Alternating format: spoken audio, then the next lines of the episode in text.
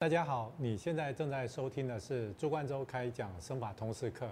我是 DCDC 生法诊所院长朱冠洲。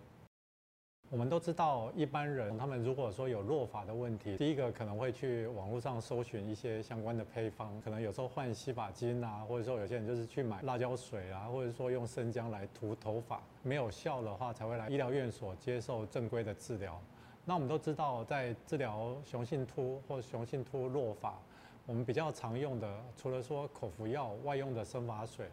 或者说植发手术以外，当然现在还有一些其他的治疗，好像什么自体生长因子注射啦，或者说现在坊间也有一些是标榜低能量镭射，或者说预法镭射的这些治疗。那大家一定都很好奇，预法镭射或低能量镭射这些到底是什么？那我们今天请杨丽医师来为我们说明预法镭射的原理，好以及它的历史。首先，我先从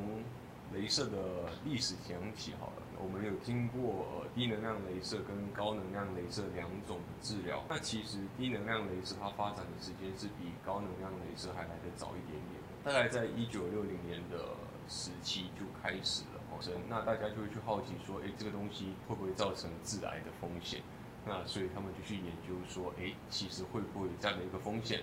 那得到的结论是，镭射不会造成致癌的问题。但却意外的发现会促进哦毛发生长，当时是一个副作用了。那所以诶有这样的一个结论了之后，人家就开始去看看说有没有这方面的运用，所以就有了一些低能量镭射相关的研究哦在头头发上面。那高能量镭射呢，反而是大概可能一九八零年代。之后的时候才开始的，因为那个时候大家开始把镭射运用在一些医学美容相关的领域。那其实最典型的也是一个意外了，就是说在除毛镭射的范围哦，那我们就发现，在怎么在这个除完毛的周围，竟然毛发可能会长得还比较好。那就发现了说，哎，原来虽然是高能量镭射，但是如果参数设定到一个阈值的时候。其实它也会有促进毛囊生长的这样的一个效果，嗯，所以就因此有了这样的新的运用。其实镭射怎么去促进育发这个部分呢？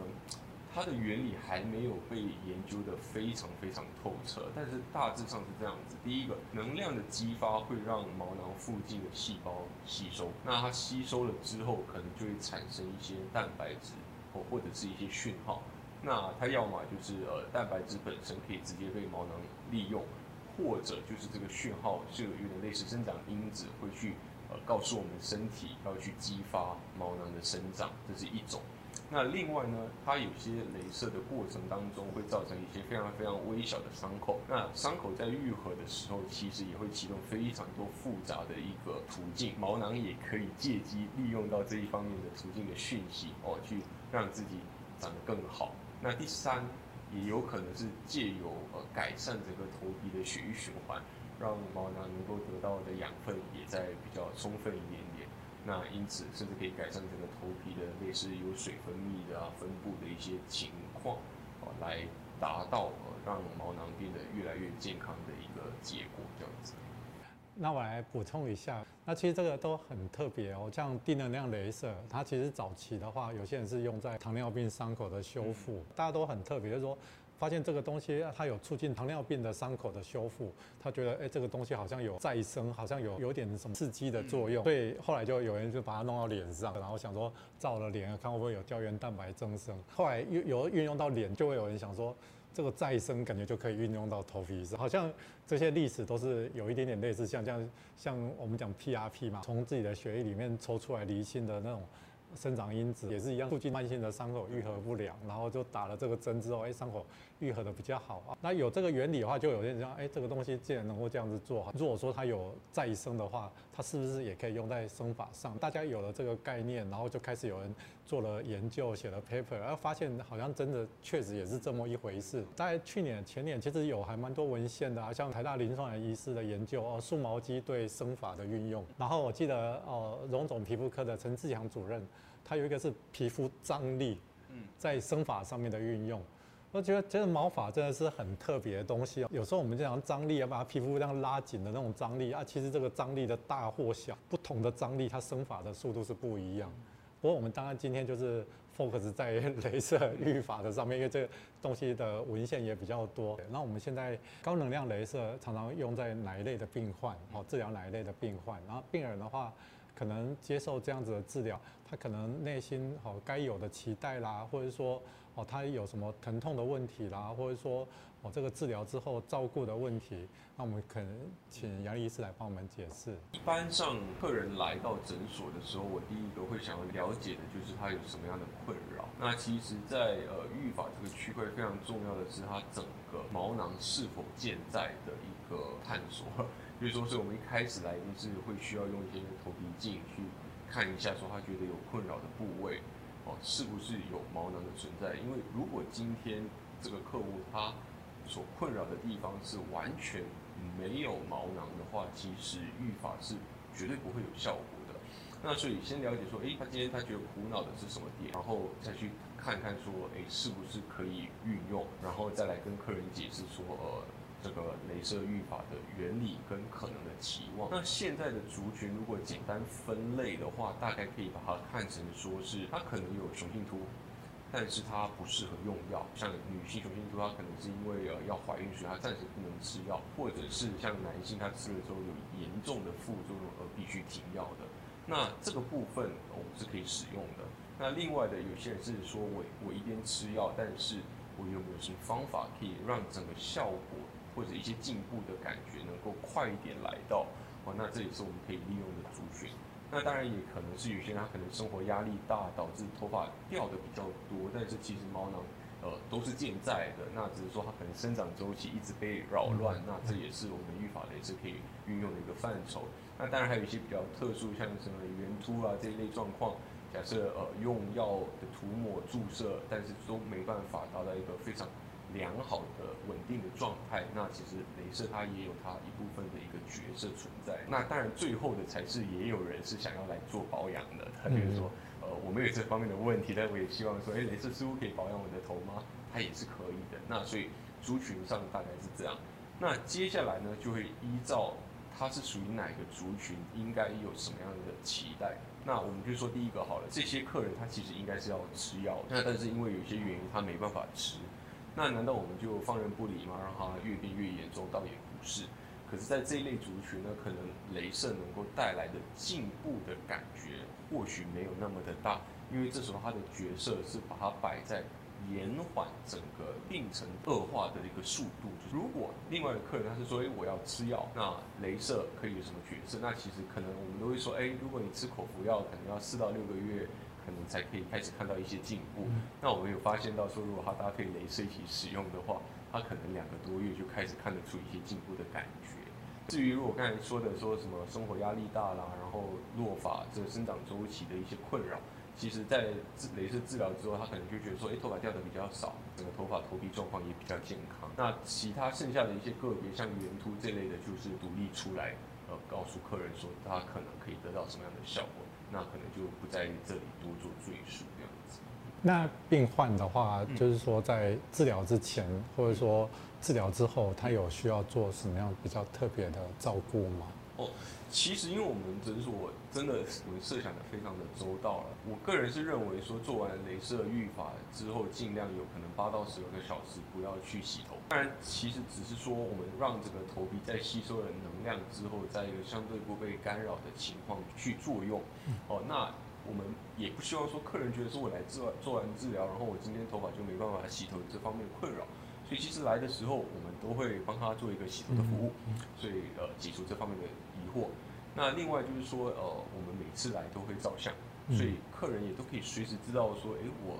做到第几次？那目前其实我整个头发的变化是怎么样的？其实也都可以随时追踪得到。那如果是针对某些特定的点位，呃，想要改善的话，我们甚至也会用头皮镜这种放大的方式。以一个比较微观的角度去检视，说到底这个区块的头皮呃有没有改善？但原则上来说，客人来到我们这里做这个治疗，其实他本身不需要去准备什么东西，就是完完全全交给我们来帮他服务就可以了。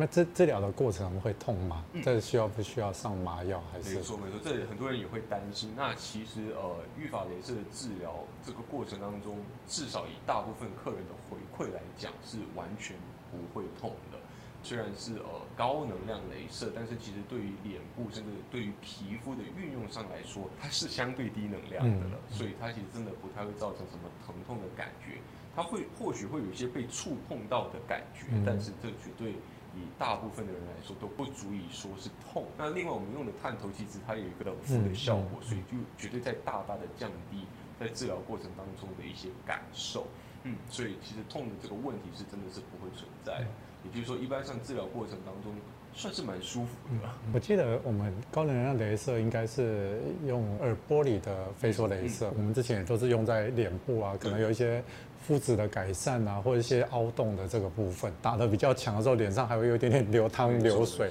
但在头皮的话，相对的能量是调的比较低一点。对对对，而且因为我们用的机器它算是非气化式的飞梭镭射，那所以它皮肤完全是不会有什么损伤的。那再来，因为能量低，所以它之后其实甚至连一些红肿的反应也几乎不会有。嗯那但是它有可能在治疗之后的前面一两天，有些人会头发短暂的掉的多一些些，哦或者有一点点的瘙痒感，就觉得头皮有点痒痒的感觉。那这个都是呃有可能的一些反应，但也是绝对正常。嗯嗯嗯。那谢谢刚刚杨医师的说明。那我在这边再补充一下，高能量镭射照光，哦，第一个当然也有让头发变粗的作用，然后另外一个它可能也有让头发哦比较快速从休止期恢复到生长期的作用。那我们现在比较常用的口服药那两种，柔佩啊、波斯卡啦或新法林，它就是属于同一类的药。那这一类的药，它当然是抑制体内产生 DHT 去攻击毛囊。那 DHT 的话，它本来攻击的毛囊哦，它就不会制造蛋白质，然后慢慢就变细。所以大概你如果说把这个 DHT 把它抑制掉了，毛囊又细胞又开始制造蛋白质的毛就慢慢变粗。所以感觉刚刚讲的这个高能量镭射可能不是走这个 DHT 的这个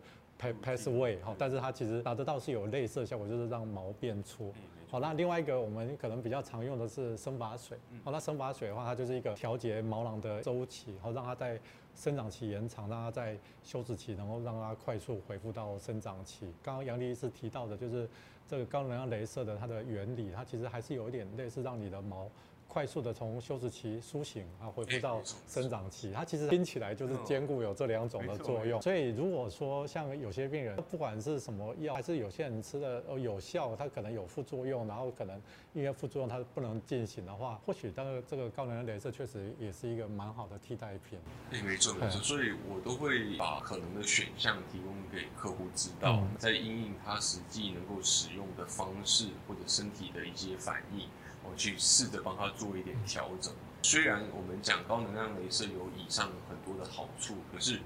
以我们使用上的经验，可能超过四次治疗之后，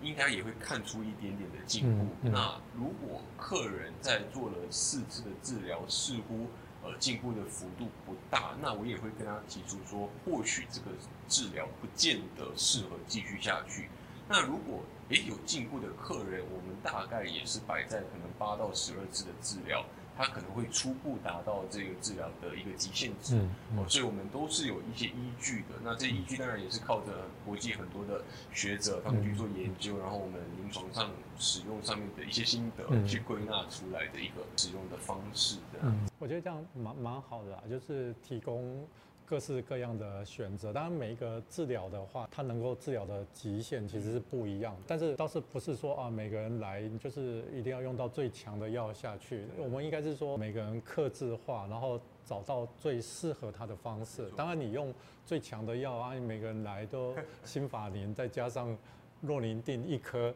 那其实这个可能目前治疗的极限是这样。不是说有时候确实就像我们一般人的想法就是。我没有到那么严重的话，我好像我也不太想要接受是最最强的治疗啊，所以我们去克制化，然后调整，然后找到到最适合它的剂量。那如果说能够用这个剂量，就能够让它效果维持的还不错，那就维持这样子下去就好。真的是最好。那治疗的话，刚开始的时候治疗要比较频繁一点，那时间长一点的话，是不是治疗的间隔可以时间可以拉长？对对，其实这个频率也有考究的。那当然很多人有做不同的研究啦，啊，比如说每个礼拜做一次的，两周做一次，一个月甚至更久。那目前就是研究上面得到的结论，大致上都是说，呃，刺激的间隔大概两周就可以，但是最长时间尽量也不要超过一个礼拜。尤其是以治疗为目的的客人，他可能前面做的次数真的是要比较频繁一点点。那所以我都会跟客人说，每一次的治疗可以排在两周后，或者最长不要超过一个月。那当我们前面的治疗都做完了，后续未来也不是说就完全不再做镭射预防。其实初步开始可能也会建议说，一年做三到四次的一个加强。呃，那这期就好比说我们去健身嘛，我们肌肉练出来了。我或许没有要让肌肉变得更大，可是为了维持，我可能一个礼拜至少再去做一次的运动，类似的一个概念啊，大概会先抓在一年三到四次的一个加强。嗯嗯嗯。那我们刚刚谈完了高能量镭射的在头皮上面的治疗，那我们接下来谈那个低能量镭射。那我们接触低能量镭射的同事，我们头管师招凤，那他接触最多，那。可以由他来跟我们讲解一下，我们在低能量镭射整个疗程是如何进行的。我们诊所针对术后隔天的客户，我们会给他安排一个叫做低能量镭射的照射修复。那其实低能量镭射针对术后客户来讲，它的功能性它就比较像是可以加强帮助伤口愈合。那像我们在照光之前，我们也会帮他涂抹一些药膏，那这个部分它也是可以加强吸收的。对，那它其实这台低能量镭射机器，它对头皮除了这两个点之外，它也有对头皮有一些很多性的保养，像是它可以控制一些油脂分泌，对，然后它也可以多少的防止头发落发。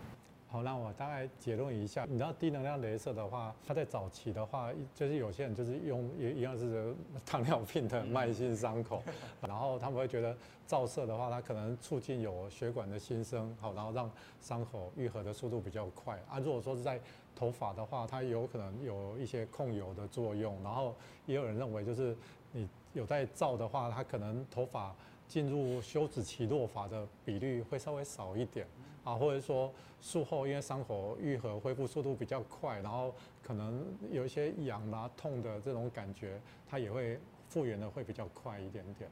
大概主要就是在在这个部分。那因为低能量镭射的话，我讲就是相对就是安全舒适，然后也不需要什么麻药，然后然后病人的话，其实洗完头之后就照光，那照完光他就。回去，然后每一次照的时间好像也不用到很久嘛，大概是大概十五分钟，十五分钟左右。那那所以一般我们目前大概都是，你今天不管是 FUE 的取法，哦，因为后面你钻孔，它就会有很多密密麻麻的小洞。那前面种的部分，那它其实种上去，你每个种的这个毛囊就像一个好像一个葡萄酒的塞子，把那个瓶子把它塞住，就是那个毛囊就把那个。洞塞住，它其实是有很多密密麻麻的小洞。那如果说照着这个镭射，它基本上让伤口愈合比较快，然后减少疼痛感、减少痒感，然后抑制头皮出油，感觉就是帮助多多。那如果说病人的话，他每次回诊的时候，我们在帮他做这些照射的时候，当然就顺便帮他检视一下他目前的状况，然后病人有什么问题的话，他随时提出来的话，我们能够快速帮他解决。所以在手术的术后，大概都是在十天都会请病人，如果说可以的话，就是每天都过来，然后做这个照射。因为我们讲到这个低能量镭射，讲起来这个这也算是台湾之光。对吧？因为因为这个这个镭射厂商是台湾的厂商，我们要用的机器还是要用卫福部核准的。那它其实在这几年大概也有一些变化。让我现在在看，好像大部分的执法诊所也都是有提供这样子的服务。如果说没有提供这样子的服务，感觉会有点 out out date 的。对。那我们今天针对预法镭射、低能量镭射、高能量镭射的讲解就到这边。我们今天很感谢杨丽医师以及招凤头管师，然后今天为我们做详细的解说。如果说大家对生法执法的知识有兴趣，欢迎按赞、订阅、分享我们的频道。我是 DCDC 生法诊所院长朱冠洲，我是 DCDC 杨丽医师，我是 DCDC 头管师招凤。你想有法，我有办法。